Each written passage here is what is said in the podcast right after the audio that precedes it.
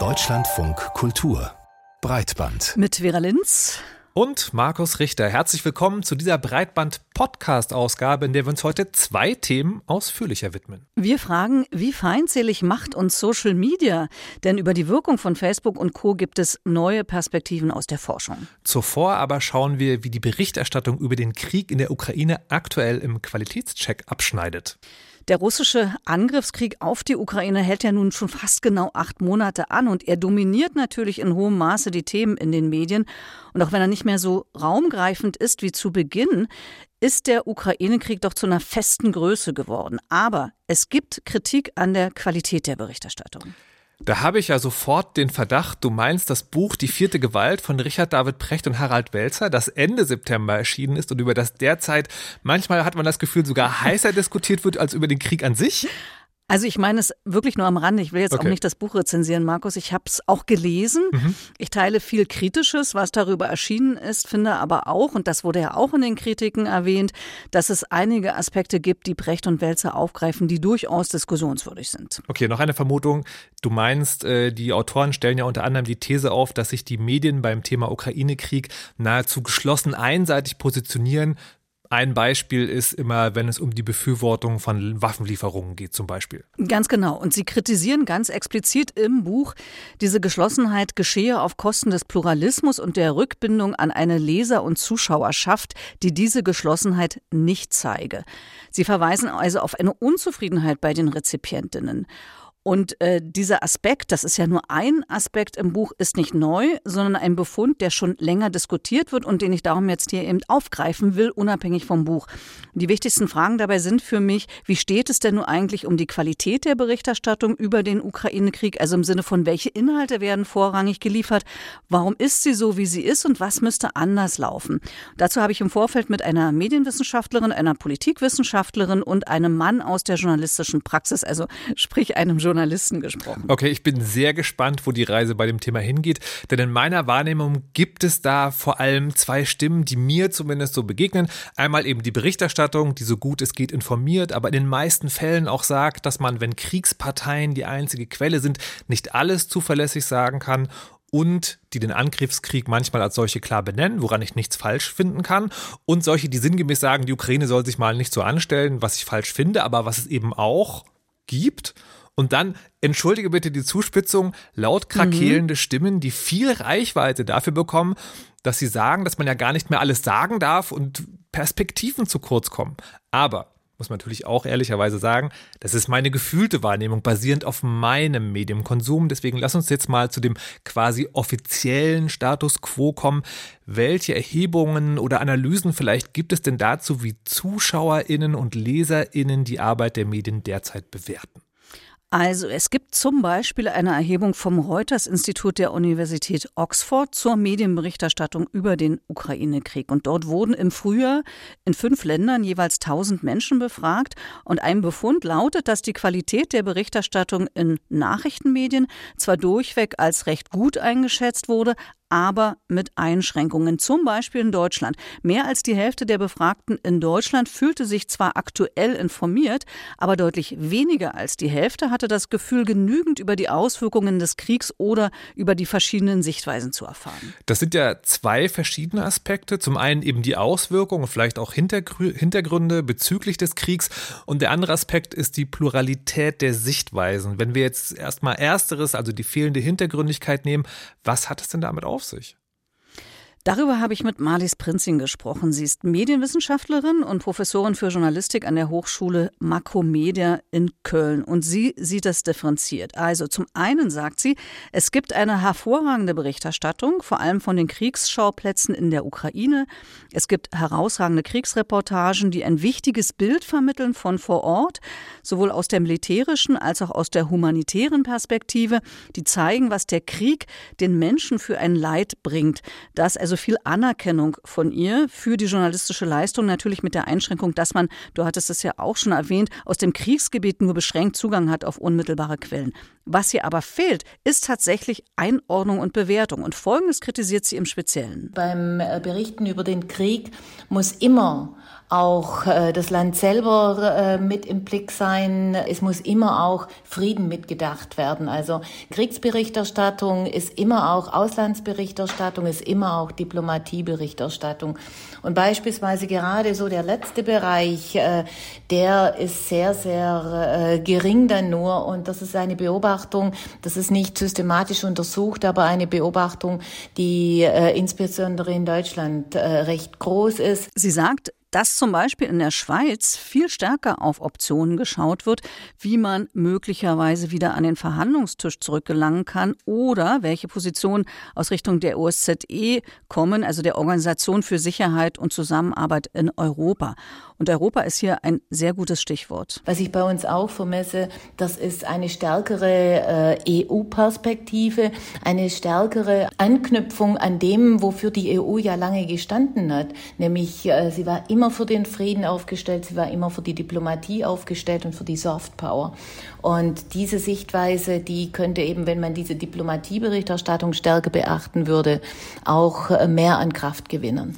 Wenn ich so an Europa denke, da fallen mir zwar mit Blick auf die EU Stichworte ein wie Sanktionen, Waffenlieferungen, Energiekrise, aber andererseits fühlt es sich so an, als hätte die EU eher weniger Wert als Kraft, als Mitspieler in dieser Situation. Ich könnte aber gar nicht sagen, ob das so ist oder ob das mir so vorkommt, weil die Medienberichterstattung, die ich wahrnehme, so sehr auf die nationalen Unterschiede EU-intern konzentriert sind. Aus Brüssel selbst nehme ich eigentlich nur Meldungen im Sinne von Vermeldungen da, so wie im Nachrichtenticker. Ja, das ist eine Wahrnehmung, äh, die auch andere haben. Äh, Erik Bonse zum Beispiel, der sitzt vor Ort, der sitzt für die Taz äh, in Brüssel und berichtet von dort und er spricht von einer gemainstreamten Berichterstattung aus Europa, aus der EU.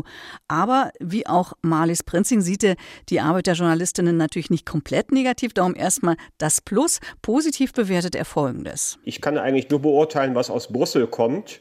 Und das ist eine ganze Menge, denn Brüssel ist also eine ganz wichtige Quelle von Nachrichten äh, zum Ukraine-Krieg. Die EU-Kommission und die NATO arbeiten fast Tag und Nacht ja zu diesem Thema. Und da kann ich sagen, die Qualität hat grundsätzlich nicht nachgelassen. Die Qualitätsmaßstäbe werden auch weiter beachtet. Allerdings wird eben kaum hinterfragt, wenig eingeordnet und selten reflektiert. Aus seiner Perspektive ist es so, dass die Menschen mit Informationen regelrecht überschüttet werden, mit Newstickern und mit Live-Blogs äh, zum Krieg. Man ist also immer auf dem aktuellen Stand, soweit das möglich ist, aber es fehlt ihm an Hintergrund etwa. Wie wirken die Sanktionen eigentlich tatsächlich? Seit dem Kriegsbeginn hat die Europäische Union ja acht Sanktionspakete gegen Russland und Belarus beschlossen kann man fragen, warum eigentlich haben die ersten nicht gewirkt? Und was oder was war oder was ist überhaupt die erhoffte Wirkung? Das sind also zum Beispiel Fragen, die man diskutieren kann. Und Erik Bonse beschreibt, dass es gar nicht so trivial ist, darauf Antworten zu bekommen. Ja, da kommt leider nicht viel. Also die EU-Kommission hat ja täglich eine Pressekonferenz genannt mit der Briefing und das ist aber im Wesentlichen Verlautbarungsjournalismus. Da werden also neue Gesetzesinitiativen vorgestellt und es werden äh, die eigenen Erfolge gelobt, die Erfolge Europas gelobt. Man kann sicherlich nachfragen, aber die Sprecher von Frau von der Leyen verweisen dann eigentlich nur auf die Beschlüsse der Kommission, auf die Beschlüsse des Europäischen Rates, also des EU-Gipfels und sträuben sich dagegen, in eine kontroverse Debatte einzusteigen. Also von einer echten Auseinandersetzung kann da leider keine Rede sein. Also Nachfragen bringt nicht so viel, meint Erik Bonse, und er vermutet oder denkt, dass ein Grund dafür auch sein könnte, dass man bestimmte Fragen vielleicht einfach gar nicht reflektiert. Man könnte ja natürlich mit Fug und Recht äh, darüber erstmal nachdenken, wie es sein kann, dass der Frieden in Europa verloren wurde, was man möglicherweise auch selbst als Europäische Union falsch gemacht hat und äh, wie man den Frieden so schnell wie möglich wiederherstellen kann. Das ist ja eigentlich der Grundgedanke der europäischen Einigung mal gewesen. Das ist aber überhaupt gar kein Thema. Das eigene Verhalten und dessen Folgen, eben Beispiel Sanktionen, wird nicht reflektiert. Also wenn Sie 27 Staats- und Regierungschefs haben, da wird kaum einer mehr Culpa sagen und dann eine Debatte, was haben wir alles falsch gemacht, sondern es geht immer darum, nach vorne zu schauen und Kompromisse zu finden. Und es gibt einen Zwischenfall vom Mai dieses Jahres, der dieses Herangehen auch nochmal verdeutlicht. Dabei geht es um den Auftritt des Präsidenten der Afrikanischen Union, Macky Sall, einem Senegalesen. Beim EU-Gipfel äh, war dieser. Und dessen Auftritt wurde vom Ratspräsidenten Charles Michel so präsentiert, als würde sich die Afrikanische Union gegen die Politik Russlands in der Ukraine stellen, weil aufgrund der russischen Kriegshandlungen kein Getreide mehr in afrikanischen Ländern ankommt. Das war ja hier bei uns in den Medien auch immer wieder ein Thema, die Getreidelieferungen nach Afrika. Und Macky Sall sollte quasi als Kronzeuge dafür auftreten, wie schädlich der Krieg in der Ukraine auch für Afrika und die ganze Welt ist. Und weiter schildert das Erik Bonse so. Es kam aber dann im Laufe der Konferenz heraus, dass Herr Macky Sall gar nicht vor Ort war, sondern äh, per Video zugeschaltet und dass er ganz andere Dinge gesagt hat. Das ging dann später aus seinem Redetext hervor. Er hat sich nämlich gar nicht so sehr über die russische Politik beklagt, sondern vielmehr über die europäischen und westlichen Sanktionen, indem er also darauf hinwies, dass sie indirekt dazu führen, dass eben äh, Getreidehändler und Produzenten es nicht mehr wagen, ihre Geschäfte mit afrikanischen Ländern zu machen, wie es früher war. Und dass natürlich die Preise an den Getreidemärkten exorbitant gestiegen sind, sodass sich viele Länder das gar nicht mehr leisten können. Das ging also in eine ganz andere Richtung als das, was eigentlich von der EU beabsichtigt war. Und das wurde aber im Gipfelstatement, also sozusagen in der Beschlussvorlage der Staats- und Regierungschefs, so gar nicht wiedergespiegelt. Das heißt, wir hatten da eine kognitive Dissonanz, um nicht zu sagen, eine nicht ganz korrekte Darstellung von der EU-Seite. Man hat versucht, Macky Sall und die Afrikanische Union zu vereinnahmen. Eine Nebenwirkung der EU-Sanktionen ist nämlich offenbar, dass sich afrikanische Länder nicht trauen, mit Russland Geschäfte zu machen, weil sie Konsequenzen aus Europa befürchten. Und die meisten Journalistinnen, die vor Ort gewesen seien, hätten nur die europäische Position wiedergegeben, berichtet Erik Bonse. Und nur ganz wenige hätten sich an der Quelle bei der Afrikanischen Union informiert, sodass hier in dem Fall vor allem Propaganda transportiert worden ist. Aber mal abgesehen von diesem konkreten Propagandafall, du hast ja auch davon gesprochen, dass viele Themen wie Sanktionen gar nicht so richtig reflektiert werden. Die Frage, die ich mir dabei stelle, ist, wird das denn aber, und das muss es ja, oder damit es überhaupt passieren kann, in Deutschland nachgefragt von den Redaktionen? Ja, das ist eben auch die Kehrseite des Ganzen oder eine weitere Seite der Medaille. Denn tatsächlich ist es so, dass diese differenzierten Betrachtungen wenig gefordert werden von den Medien. Also sie werden nicht bestellt bei den Journalisten vor Ort. Und das hat dann natürlich zur Folge, dass Journalistinnen dem auch weniger nachgehen oder auch weniger nachgehen können, weil sie ja andere Aspekte covern müssen. Und das bringt uns direkt zu dem zweiten Punkt, der in der Studie vom Reuters-Institut der Universität Oxford erwähnt worden ist. Das hattest du, glaube ich, eingangs erwähnt, nämlich, dass sich mehr als die Hälfte der Befragten wünschen, mehr über die verschiedenen Sichtweisen zum Ukraine-Krieg zu erfahren, oder? Genau, also es geht nicht nur um Hintergründe und Zusammenhänge, sondern auch um eine pluralistische Darstellung, um eine Vielfalt der Meinungen. Und Marlies Prinzing, Medienwissenschaftlerin und Professorin für Journalistik an der Hochschule Makromedia in Köln, sieht, was diese Multiperspektivität betrifft, tatsächlich Luft nach oben. Die sei in Deutschland nicht so stark ausgeprägt beim Thema Krieg in der Ukraine. Und was sie auch findet, ist, dass die Grenzen hin zum Kriegsaktivismus und zum Vernachlässigen der eigentlichen Rolle von Journalismus fließend erscheinen, weil viele JournalistInnen etwa sich sehr deutlich positionieren, auch sehr un distanziert positionieren pro Waffenlieferungen an die Ukraine. Also man muss dazu sagen, das findet Marlies Prinzing grundsätzlich legitim. Ich übrigens auch, also dafür oder dagegen zu sein. Aber dennoch würden da manche Journalistinnen Grenzen überschreiten. Grenzen zum einen, indem sie sich sehr überdeutlich einbetten lassen mit äh, entsprechenden äh, Regierungsvertretern vor Ort äh, in der Ukraine. Oder eine Grenzüberschreitung war meiner Wahrnehmung nach auch, dass ein Verleger wie Matthias Döpfner relativ früh während dieses Krieges argumentiert hat, hat in einem äh, Kommentar, naja, also man müsse Waffen und Truppen in die Ukraine schicken und notfalls müsse man das auch entgegen der NATO-Regeln machen. Das ist für mich dann schon eine ähm, Positionierung, die jetzt über eine Kommentierung der üblichen Art insofern hinausgeht, als dass hier äh, schon Kriegsaktivismus betrieben worden ist. Oder ich bringe mal noch ein weiteres Beispiel, weil man vielleicht argumentieren könnte, Matthias Döpfner ist ja kein Journalist, aber er ist immerhin ein Verlag Verlagschef. Also ein weiteres Beispiel. Besonders emotional geht es ja in Talkshows zu. Und da hat die Spiegeljournalistin Melanie Ammann bei Maybrit Illner im April zum Beispiel Olaf Scholz vorgeworfen, er jage den Menschen Angst vor einem Atomkrieg ein und verzögere damit, dass sie die wachsende militärische Unterstützung für die Ukraine billigen. Also da ist schon sehr, sehr viel Emotionalität im Spiel. Und das führt direkt zu einem weiteren Aspekt, den Marlies Prinzing kritisch sieht. Was ich auch sehr auffällig finde, ist die Unerbittlichkeit, mit der teilweise Menschen, die andere Ansichten vertreten, die also jetzt eben nicht äh, die Waffenlieferungen fordern, mit welcher Unerbittlichkeit sie verbal in die Ecke gedrängt werden und oft auch so mit so einem äh, Link, naja, sie machen sich da direkt oder indirekt mitschuldig an dem, was gerade auch an humanitärer Katastrophe in der Ukraine geschieht. Da fallen mir bei, bei diesen Gedanken einerseits die Mechanismen sozialer Medien in der politischen Diskussion an, über die sprechen wir nachher noch.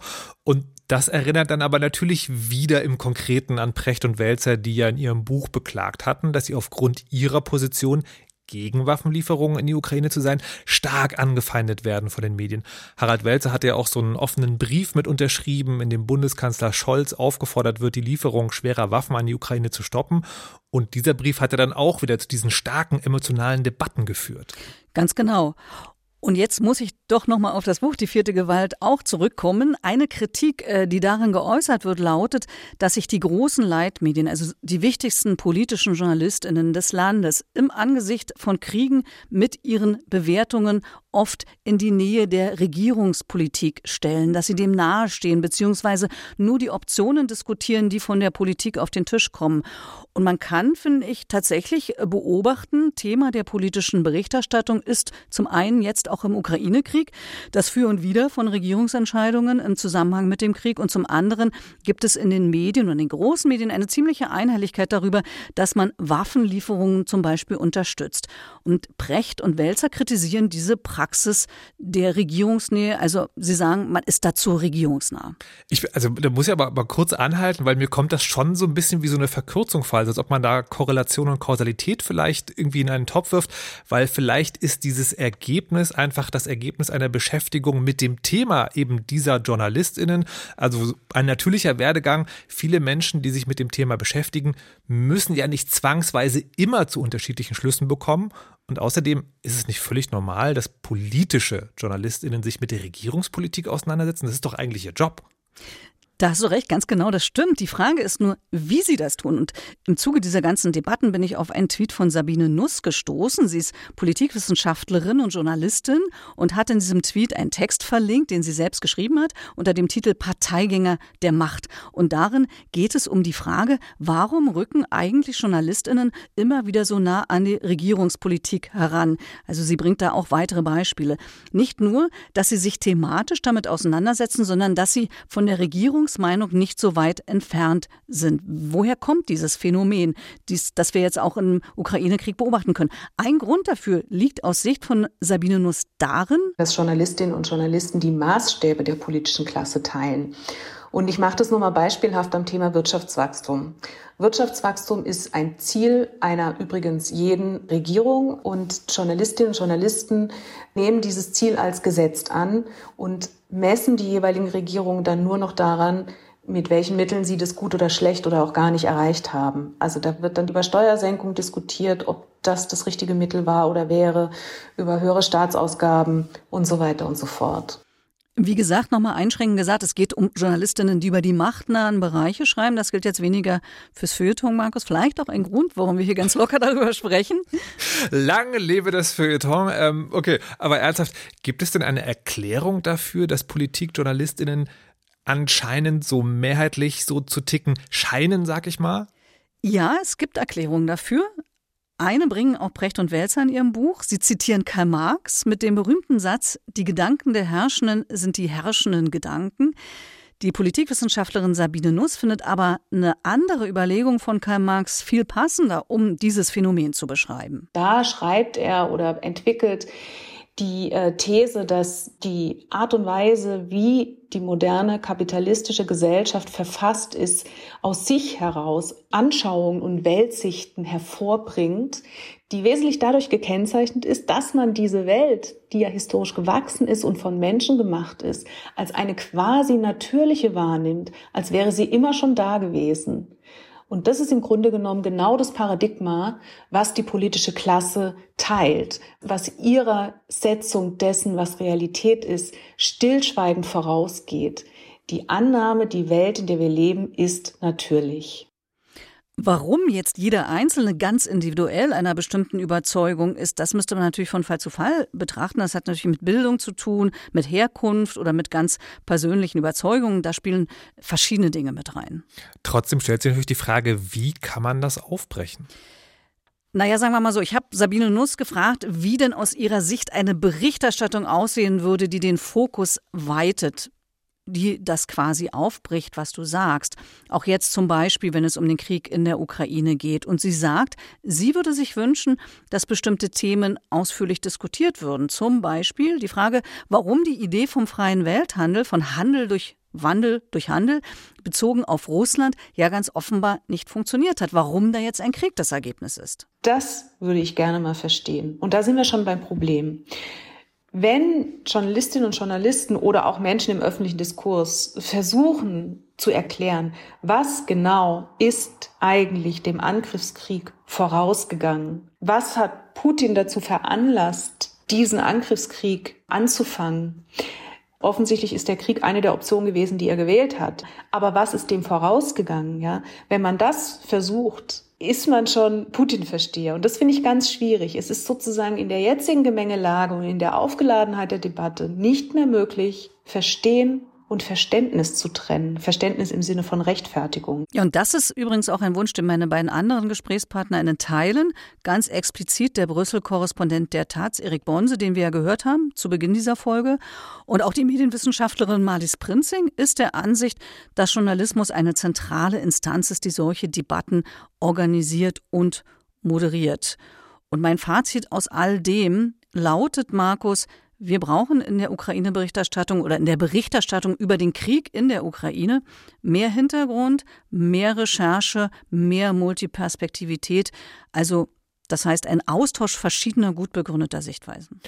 Das klingt auf jeden Fall plausibel. Ich wäre mir sozusagen über die konkrete Ausgestaltung nicht sicher, aber dass es Hintergrund und Multiperspektivität ganz generell auch braucht, sehe ich schon als Kernaufgabe des Journalismus. Aber, und das hängt ja leider auch immer wieder mit dran, das ungelöste Problem ist dann, dass uns vielleicht sozusagen am anderen Ende dieser Skala das andere Extrem erwartet. Heißt denn Multiperspektivität, dass jede Perspektive gesagt werden muss, ja sogar sagbar ist? Also wahrscheinlich nicht, aber dann ist wieder die Frage, was sind denn da die Grenzen? Denn wenn alle Perspektiven, auch die Extreme, immer berücksichtigt werden, führt das meiner Meinung nach ja wahrscheinlich zu einer weiteren Polarisierung der Gesellschaft. Nicht zuletzt auch deshalb, weil die journalistischen Medien, die das ja dann darstellen, immer auch in Wechselwirkung zu den sozialen Medien stehen. Und genau das führt uns jetzt zum zweiten Teil unserer heutigen Ausgabe, denn über das Verhalten von Medien im Ukraine-Krieg, vor allem des klassischen Journalismus, wird ja, wie gerade gehört, erhitzt diskutiert, auch oder vielleicht sogar vor allem in den sozialen Medien. Und das ist ja beileibe nicht das einzige Thema. Es gibt zahlreiche andere Themen, die heiß umstritten sind und bei denen Online-Diskussionen regelmäßig eskalieren oder die sogar zum Anlass genommen werden für Hassrede, Beleidigungen oder Gewaltandrohungen. Warum das so ist, das wolltest du heute beleuchten, Markus. Und zwar nicht so sehr weitere konkrete Fälle aufgreifen, sondern ein bisschen tiefer in die Ursachenforschung einsteigen. Genau, denn ich habe gesehen, es gibt neue wissenschaftliche Erkenntnisse aus dem Bereich der Sozialwissenschaften zur Wirkungsweise sozialer Medien, wie sie eben Menschen und Gesellschaft beeinflussen. Und das schauen wir uns jetzt mal anhand von zwei aktuellen Forschungsarbeiten an. Und darin geht es um zwei Narrative, die ja immer noch herumgehen. Ne? Das eine ist die Annahme, es sind die sozialen Medien selbst, die Menschen zu feindseligem Verhalten bringen, weil die irgendwie die Medien, die Psyche verändern. Aber das ist gar nicht so. Da komme ich später zu. Und das andere ist die immer wieder hervorgekramte Idee der Filterblasen. Die ist ja ganz kurz gesagt, Menschen umgeben sich im Netz mit Gleichgesinnten, bekommen auch durch Algorithmen noch Bestätigung für ihre eigenen Ansichten und fühlen sich darin dann so gestärkt, dass ihre Sicht richtig und alles andere falsch ist, dass sie jede andere Meinung, auf die sie dann doch treffen, ungespitzt in den Boden rammen. Aber Überraschung, auch das stimmt so gar nicht. Naja gut, Markus, aber das war ja schon länger klar. Also ich meine. Stimmt. wir haben ja hier bei Breitband schon seit Jahren immer wieder davon gesprochen, dass Menschen vielleicht gerne anderen Menschen und Medien folgen, die ihnen nahe sind, dass aber daraus gar nicht resultiert, dass sie nur einen verengten Meinungshorizont haben, sondern auch genug Berührungspunkte mit anderen Meinungen haben. Von daher, lieber Markus, hast du vielleicht in deiner Filterblase gesteckt und das noch nicht mitbekommen? Zum Glück nicht, zum Glück nicht. Aber was mir irgendwann aufgestoßen ist, sind zwei Sachen. Das eine ist, dass in Expertinnen-Communities das Ende der Filterblasen zwar schon reichhaltig besungen wurde, aber in der breiteren Öffentlichkeit ist es immer noch als Mem, könnte man sagen, vorhanden. Und das zweite, was vielleicht auch der Grund für das erste ist, zu sagen, Filterblasen gibt es so nicht, ist zwar richtig, das hinterlässt aber eine Erklärungslücke. Denn wenn es nicht an den Filterblasen liegt, dass soziale Medien so polarisieren, woran liegt es dann? Und glücklicherweise gibt es jemanden, der genau dazu gerade etwas veröffentlicht hat. Mein Name ist Peter Törnberg und ich bin Postdoktorand in Geografie an der Universität Amsterdam. Uh, Wenn ich mich festlegen müsste, würde ich mich einen rechnergestützten Sozialwissenschaftler nennen. Das klingt alles wie eine sehr bunte Mischung, aber der Teil mit der Geografie wird vielleicht nochmal spannend. Turnberg sagt auch, das ist ein Wissenschaftszweig, in dem man sehr viel Forschungsfreiheit hat. Und computergestützte Sozialwissenschaft, das klingt vielleicht ein bisschen ausgedacht, ist aber eine Bezeichnung für interdisziplinäre Forschung, in der Sozialwissenschaften, Informatik, Psychologie, Wirtschaftswissenschaften, sogar Physik zusammenkommen und die unsere verdatete Welt und die Auswirkungen auf unser Leben darin erforschen will. Bevor wir zu den eigentlichen Erkenntnissen kommen, gibt es gerade noch eine stattfindende Veränderung der grundlegenden Perspektiven auf soziale Medien, von der Turnberg ausgeht. Es ist vielleicht ein bisschen akademisch, aber es geht um eine Verschiebung der Habermaschen Idee der öffentlichen Sphäre, wo wir Social Media als rationalen Raum für Beratungen und Debatten verstanden haben. Und ich komme eher aus der Irving Goffman-Tradition. Es ist ein Raum zur Selbstdarstellung, wo wir uns selbst ins Sein schreiben, Geschichten über uns erzählen und damit unsere soziale Identität definieren und uns mit Gruppen verbinden. Ich finde es erst schon mal ganz spannend, weil es klingt einleuchtend, wenn man es so hört, aber schon dieser Schritt zu sagen, soziale Netzwerke sind im Kern keine wirklichen Debattenplattformen, sondern vor allem dafür der Bühnen für einzelne Nutzer, die sich selbst repräsentieren und inszenieren zu sein, das verschiebt schon mal so ein bisschen die Perspektive und auch die Fallhöhe für politische Debatten. Ja, also dass es die Fallhöhe verschiebt, finde ich gut. Finde es immer gut, wenn man die Dinge ein bisschen runterkühlt, um dann auch nüchtern äh, darüber sprechen zu können. Aber es nicht als Debattenplattform anzusehen, dem würde ich jetzt nicht uneingeschränkt mhm. folgen. Mhm. Aber ich gehe jetzt mal davon aus, äh, dass es nur Selbstrepräsentationsplattformen sind, wie die These hier lautet, dann müsste doch aber, Markus, das trotzdem kein Grund für die Polarisierung sein. Denn wenn sich jeder quasi von seiner besten Seite selbst inszeniert, dann müsste es doch eigentlich viel weniger Auseinandersetzung geben und nicht mehr. Ich sage, das kann man sozusagen hoffen. Aber leider gibt es laut Turnberg auch Forschung, die zeigt, dass eben bei einer Identitätsbildung nicht nur das Streben nach dem Guten, sondern auch Emotionen und Gruppenbildung eine Rolle spielen. Und das kann dann zu sogenannter affektiver Polarisierung führen. Uh, Eine Polarisierung, die ihre Wurzeln in Gefühlen und Emotionen hat, bei der es um soziale Identität geht. Unsere Identität basiert auf unseren politischen Zugehörigkeiten. Wir sollten diese Polarisierung als Konflikt zwischen Gruppen verstehen, nicht als Meinungsverschiedenheit politischer Position. rather than just a disagreement about policy positions. Diese affektive Polarisierung, das ist hier ein ganz wichtiger Punkt in der Diskussion, weil sie das bezeichnet, was wir in den Medien oder auch in der öffentlichen Diskussion immer als Spaltung der Gesellschaft bezeichnen. Das Bedrückende ist da, diese Spaltung entsteht, weil es für Menschen einfach und selbstwertdienlich ist, die Welt in die dort und wir hier zu unterscheiden. Es ist uns eigentlich dann irgendwann egal, was genau die inhaltliche Meinung ist. Wichtig ist nur, der andere gehört ja zu den anderen, ist böse Auch wenn das den Mantel von Diskurs trägt, heißt das aber letztlich nichts anderes als von Emotionen befeuerte Lagerbildung und der Inhalt wird dann irgendwann komplett zur Nebensache. So first, social media is not a place for rational deliberation. Social Media ist also kein Ort für eine rationale Auseinandersetzung, sondern für Emotionen, für Konflikt, für Identitätsstiftung und so weiter. Mein Ergebnis ist also, es ist nicht Isolation, die zu Polarisierung führt, sondern Konflikt. Wir werden den Ideen der anderen Seite ausgesetzt und dadurch werden wir emotional und das verstärkt den Konflikt zwischen den Gruppen. The conflict between the groups. Okay, Markus, jetzt aber mal stopp. Das stellt ja die Idee der Filterblasen völlig auf den Kopf. Ja. Weil was er ja hier quasi sagt, ist, die Idee, mit Gegenmeinungen konfrontiert zu werden, was ja vor ein paar Jahren noch zur Auflösung von vermeintlichen Filterblasen gefordert und auch umgesetzt wurde, schadet eher, als dass es nutzt. Aber das würde doch auch nur stimmen, wenn das oft passiert, was ja äh, zumindest gefühlt ja auch praktisch der Fall ist. Ganz genau. Und das tut es auch. Und das ist zumindest momentan eine der grundlegenden Eigenschaften von sozialen Netzwerken. Because they want to basically not only maximize your attention, but also your engagement. Uh, Denn die wollen deine Aufmerksamkeit und dein Engagement maximieren. Und es ist bekannt, dass wir uns eher mit Nachrichten oder Informationen auseinandersetzen, die uns provozieren, die wir empörend finden und mit Dingen, die unsere soziale Identität ansprechen. In gewisser Weise schafft das ein Echosystem, eine Umgebung, das affektiver Polarisierung extrem zuträglich ist. Denn affektive Polarisierung oder Engagement maximieren ist sich sehr ähnlich. Also kurz und knapp zusammengefasst, die Art und Weise, wie Algorithmen heutzutage funktionieren und die Tatsache, dass sich Menschen andere Nutzerinnen in Social Media eben nicht als Menschen ansehen, sondern als Zugehörige einer feindlichen oder freundlichen Gruppe, führt zu dieser extremen Polarisierung, die wir derzeit auf Social Media sehen.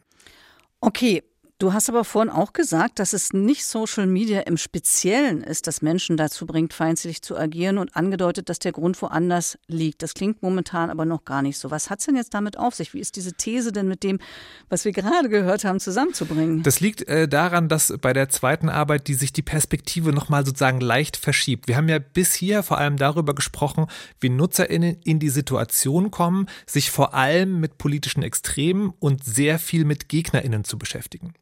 Das mag zwar naheliegen, dass man dann automatisch davon ausgeht, dass dann auch der Umgangston rau ist, weil es ja eben praktisch gesehen online oft genug auch so passiert. Aber die Frage, wie verhalte ich mich denn dann in so einer Situation, ist ja tatsächlich eigentlich, wenn man es genau nimmt, nochmal eine andere. Und da kommt Michael Bang Peterson ins Spiel, der an der dänischen Aarhus Universität das Projekt Research on Online Political Hostility leitet. Das ist übrigens schon der erste subtile, feine Punkt vorab. Es geht um Hostility, also Feindseligkeit, nicht nur justiziable Hassrede, Beleidigung oder sogar Drohung, sondern jegliches aggressives Verhalten, das die inhaltliche Auseinandersetzung verlässt und einschüchternd wirken kann oder soll. In dem Projekt haben sie sich mit ganz klassischen Erklärversuch für Online-Aggressivität beschäftigt und den widerlegt. Die Idee hinter der sogenannten Mismatch-Hypothese ist ja, dass freundliche Menschen online gehen, um umstrittene Themen wie Politik zu besprechen und die dann aggressiv werden. And, and as a consequence, we would have this result that you have Wir hätten dann also freundliche Menschen, mit denen man freundlich Politik diskutieren kann, wenn man sie persönlich trifft. Aber sie verwandeln sich in Internet-Trolle, wenn man online mit ihnen diskutiert. Dafür haben wir kaum Beweise gefunden. And that we don't find much evidence of. Okay, dann wissen wir schon mal, wo die ganzen Trolle nicht herkommen. Aber es gibt sie ja, die Menschen, die online sehr aggressiv sind. Das heißt, woher kommen die denn, Markus? Das müsste ja heißen, die sind immer so? Genau das sagt Peterson, auch wenn er es erstmal sehr viel diplomatischer formuliert hat. Uh, der Grund dafür ist, dass das On- und Offline-Verhalten maßgeblich von der Persönlichkeit der Menschen beeinflusst wird, eher als von den psychologischen Zuständen zu einem bestimmten Zeitpunkt. In einer Studie, die schon letztes Jahr erschien, haben Peterson und sein Team den sogenannten Hostility Gap gemessen, also die Feindseligkeitslücke, den Unterschied in der Aggressivität in Online- und Offline-Verhalten und haben herausgefunden, die ist sehr, sehr, sehr klein. Also im Klartext, online ist aggressiv, wer auch offline aggressiv ist. Okay, nun ist es aber so, dass man ja schon den Eindruck hat, dass zumindest in manchen Ecken der sozialen Netzwerke ausschließlich oder zumindest vermehrt ein rauer Umgangston zu finden ist. Gibt es einfach so viele aggressive Menschen und werden die dann durch die Mechanismen, die du äh, vorhin beschrieben hast, zusammengebracht oder gibt es da noch andere Erklärungsmuster? Also erstmal ist es tatsächlich so, dass solche Menschen davon angezogen werden, sagt Peterson. Und es liegt daran, dass man mit solch einem Verhalten, hier kommt tatsächlich die Polarisierung von vorhin ins Spiel, Reichweite erzeugen kann. Und solche aggressiven Menschen sind auch status-driven, also sehr darauf bedacht, den eigenen Wert zu erhöhen. Und so eine großen Reichweiten zählen eben auch dazu. Dazu kommt noch was Zweites, nämlich es gibt viel weniger von den anderen Menschen, die nicht aggressiv sind. Menschen mit eher sozialer Persönlichkeit mögen Politik gar nicht so sehr diskutieren, weder online noch offline. Aber wenn doch, würden sie lieber offline diskutieren.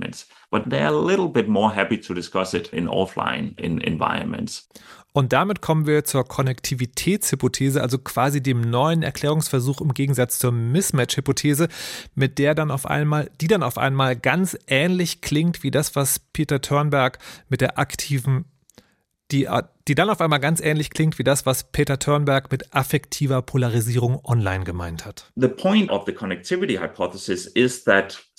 Der Kern der Konnektivitätshypothese ist, dass Social Media Verbindungen zwischen feindseligen Individuen erschafft, die wir offline gar nicht hätten. Selbst wenn es nur wenige feindselige Menschen gibt, sind sie viel sichtbarer then they are way more visible. So, und jetzt, wenn ich das bitte mal so platt sagen darf, haben wir den Salat. Weil zwei wissenschaftliche Ansätze kommen aus unterschiedlichen Perspektiven zu demselben Schluss. Soziale Netzwerke machen die Menschen nicht zum Monster, aber sie verstärken die Feindseligkeit, machen sie sichtbarer und führen dann wahrscheinlich auch mehr zur Polarisierung der Gesellschaft. Klingt plausibel, finde ich. Klingt aber auch, Markus, ziemlich deprimierend oder mhm. zumindest ein bisschen deprimierend. Ähm, zumindest wenn man überlegt, wie schwer es ist, die sozialen Netzwerke zu regulieren. Hätte man ja jetzt noch einen weiteren Grund dazu. Ähm, ich greife jetzt aber nach, äh, ich greife jetzt aber mal nach dem Strohhalm, okay? Mhm. Man könnte ja sagen, das ist nur das Verhalten der Menschen, also nur in Anführung in den sozialen Netzwerken, hoffe ich mal. Weiß man denn was darüber, wie stark diese Auswirkungen dann auch digital oder auch in der realen Welt sind? Kann man dazu was sagen oder ist es äh, wissenschaftlich belegt? Also zu den praktischen Auswirkungen in der digitalen Welt komme ich gleich. Was die Rückwirkungen auf die Offline-Welt angeht, gibt es auf jeden Fall noch Forschungsbedarf und das würde den Rahmen der Sendung auch ein bisschen sprengen. Aber vielleicht als kleiner Ausblick, es gibt Perspektiven, die sagen zum Beispiel, dass neue Medien und im historischen Kontext kann man vielleicht sagen, soziale Netzwerke sind noch relativ neu, immer erstmal zu mehr Populismus führen, der eine Gefahr für die Demokratie ist, aber dann letztlich doch überwunden werden. Das ist nochmal ein ganz eigenes Thema, aber kleiner Hoffnungsschimmer. Dennoch, ich habe mich quasi mit einer Praktikerin noch für das Thema unterhalten.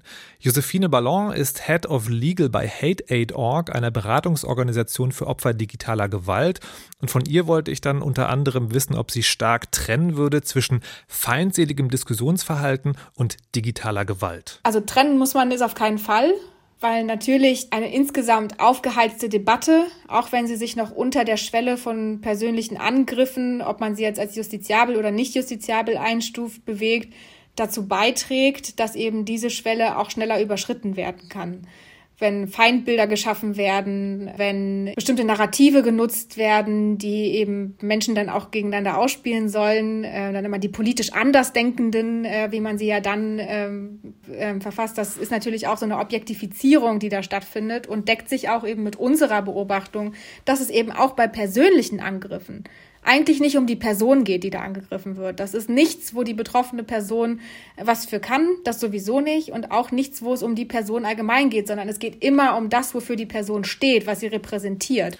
Und das bestätigt ja auch, was Petter Törnberg gesagt hat. Bei der Polarisierung geht es nicht mehr so sehr um den einzelnen Menschen, sondern um Gruppenzugehörigkeiten. Und wie Michael Bang Peterson herausgefunden hat, ist diese Art von Kommunikation ja besonders anziehend für aggressive Menschen. Und was Josephine Ballon von Hate Aid hier erzählt, ist dann die ganz praktische Auswirkung dieser theoretischen Erkenntnisse. Aber es kommt noch schlimmer, wenn mir die beiden Forscher gesagt haben, dass die Auswirkungen auf die ZuschauerInnen oder Zeuginnen dieser aggressiven Kommunikation noch wissenschaftlich belegt erforscht werden müssen, sieht Ballon hier bei uns schon Effekte. Wir wissen aus Studien schon seit 2019, dass in Deutschland, und wir haben auch Umfragen, das würde ich jetzt nicht als Studie bezeichnen, aber Umfragen in Europa dazu durchgeführt, die das auch bestätigt haben, dass es auch in anderen europäischen Mitgliedstaaten der Fall zu sein scheint, dass eben nicht nur die Personen, die persönlich angegriffen werden, es sich in Zukunft mehrfach überlegen, ob sie sich noch äußern wollen zu bestimmten Themen und ihr Verhalten ändern, sondern dass insgesamt eine Veränderung stattfindet. In Deutschland haben zum Beispiel über die Hälfte der Internetnutzenden angegeben, dass sie sich nicht mehr so oft zu politischen Themen trauen, sich zu äußern. Und das genau kann man auch für allgemeine Äußerungen ähm, nachvollziehen, dass eben immer mehr Leute sich zurückhalten und ihr Verhalten ändern. Finde ich problematisch, mhm. muss ich sagen. Also, weil es einfach äh, Menschen in gewisser Hinsicht ja, ja mundtot macht. Ja. Und da gibt es ja eigentlich nur noch eine Frage, was kann man dagegen tun? Ich habe es ja schon so ein bisschen angedeutet. Regulierung wird natürlich immer gerufen, ähm, eine starke Regulierung der Plattform im Generellen. Und das andere, was man sich vielleicht wünschen könnte oder fordern könnte, wäre mehr Transparenz und Einflussnahme auf die Algorithmen der sozialen Netzwerke. Das sind in der Tat eben auch die Gedanken, die es da gibt und die ich auch bei allen drei InterviewpartnerInnen gehört habe.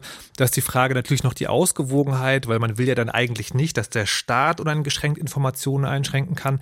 Wer könnte das dann also als unabhängige Instanz machen? Oder auch die Idee, aggressive Accounts einzuschränken, liegt irgendwie auf der Hand, aber auch da gilt es zu verhindern, dass die Meinungsfreiheit irgendwie eingeschränkt wird. Josephine Malon hatte dann noch ganz konkrete technische Ideen, wie zum Beispiel auf Twitter einzuschränken, dass wenige Accounts durch schnelles Reposten Hashtags in die Trends bringen können.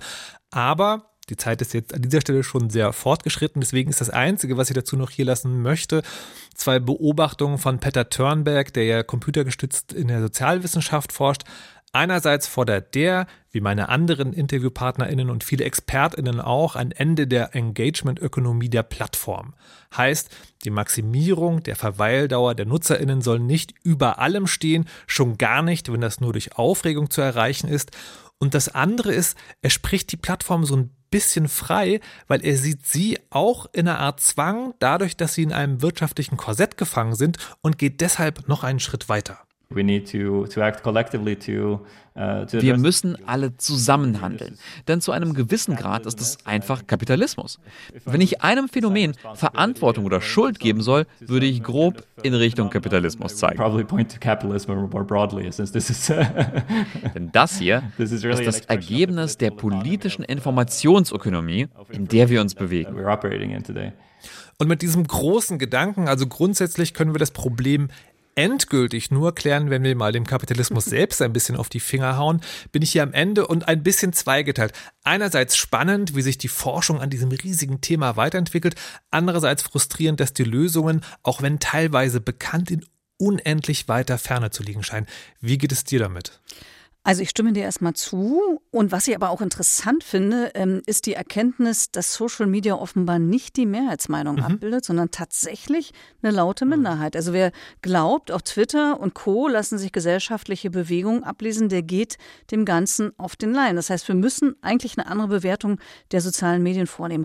Und andererseits stelle ich fest, haben wir dieses Phänomen ja auch in der Offline-Welt. Also wenn wir jetzt zum Beispiel die Demonstrationen sehen von den Querdenkern oder von Menschen, die sich aktuell berechtigterweise wegen der Energiekrise Sorgen machen, dann aber auch von Extremisten sozusagen vor den Karren gespannt werden. Das sind oft gar nicht so viele, die da auf die Straße gehen, dafür aber umso lauter gehört werden. Und ähm, man denkt aber, es sind ganz viele. Also im Grunde, so mein Fazit, äh, kann man immer wieder nur nach Strategien suchen, zu deeskalieren, die Emotionen runterzukochen, auch soziale Probleme zu lösen. Ähm, einmal, was wir schon besprochen hatten, durch entsprechende Strukturen in den sozialen Medien und zum anderen, jetzt kommt mein Zauberwort, durch Bildung. Also ich glaube ja, Bildung hilft. Und damit sind wir wirklich am Ende. Am Ende dieser Ausgabe von Breitband in dem Format, das wir intern liebevoll Podcast-Format nennen, was dieses Mal sogar doppelt stimmt, weil es diese Sendung nur als Podcast gibt und nicht im Radio. Uns wurde natürlich wie immer, aber heute im Besonderen interessieren, wie euch und Ihnen, liebe Hörerinnen, die Sendung gefallen hat. Besonders gut kann man uns das über Twitter sagen. Da sind wir at breitband oder per Mail an breitband.deutschlandradio.de. Wir freuen uns natürlich auch über fünf Sterne und Rezensionen auf der Podcast-Plattform, auf der Sie uns vielleicht gerade jetzt hören oder über eine Weiterempfehlung auf Twitter, Facebook, Insta, Mastodon oder wo Sie sonst noch unterwegs sind. So, das soll es jetzt aber wirklich gewesen sein. Wir, das sind Vera Linz und Markus Richter und sagen Tschüss. Tschüss.